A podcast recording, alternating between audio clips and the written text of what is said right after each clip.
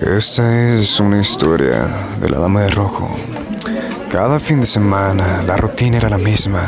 Ella salía del trabajo a prisa para llegar a casa y tomar un aromático baño. Luego se sentaba horas frente al espejo, embelleciéndose.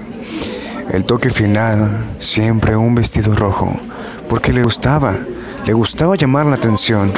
Además, hacía resaltar su hermosa piel clara labios carmín y la sedosa cabellera negra que cubría un poco el gran escote de su espada. Volvía a su gran noche de fiesta, luciendo tan hermosa como al salir de casa, solo que el cansancio de tanto bailar le obligaba a cargar sus tacones en mano, mientras el cementerio frío y regular por el que caminaba masajeaba sus pies a cada paso.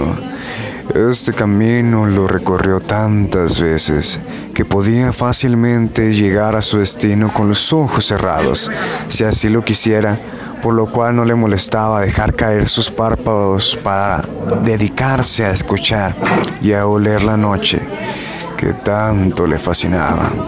Avanzaba lentamente buscando sorprenderse con algún detalle que pudo ignorar al llenarse con imágenes que prestaban por su retina. Fue entonces que descubrió un agitado resoplido, acompañado de un olor particular que transportaba un ligero viento, que apenas le movía un par de cabellos. Temía abrir los ojos y perder el rastro de aquello que había provocado tantas sensaciones en su cuerpo. Siguió así, ensanchando sus fosas nasales para que aquel sabroso olor a metal húmedo la guiara hasta el punto exacto de su procedencia. Uno, dos, tres. El lugar era una fiesta de sonidos y olores que le nublaban la razón. Gemidos, lamentos, respiraciones agitadas, algo que se desgarra o se rompe. Finalmente un rechinido que le obliga a abrir rápidamente los ojos para verlos ahí, de rodillas, hundiendo sus colmillos y desgarrando el cuerpo de aquel hombre para alimentarse.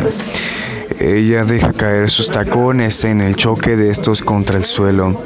Ellos se dan cuenta que no están solos. Voltean la mirada fijamente por un segundo y vuelven a lo suyo. Ella no puede resistirlo, se tira sobre su rodilla, se arrastra por el suelo. El estómago parece consumirse a sí mismo. La obliga a retorcerse y convulsionar. Pero todo termina cuando hunde sus dientes en el cuerpo del hombre muerto. El tibio sabor a hierro despierta nuevamente sus sentidos. Siente la vida fluir dentro de ella. La hace vibrar, hundiendo otra y vez y otra su cara en las viseras de aquel cuerpo para no dejar escapar aquella sensación de plenitud. Ella tenía razón. El rojo es su color y la sangre su nuevo vestido. Seguramente volverá nuevamente a ese callejón para cenar junto a los suyos.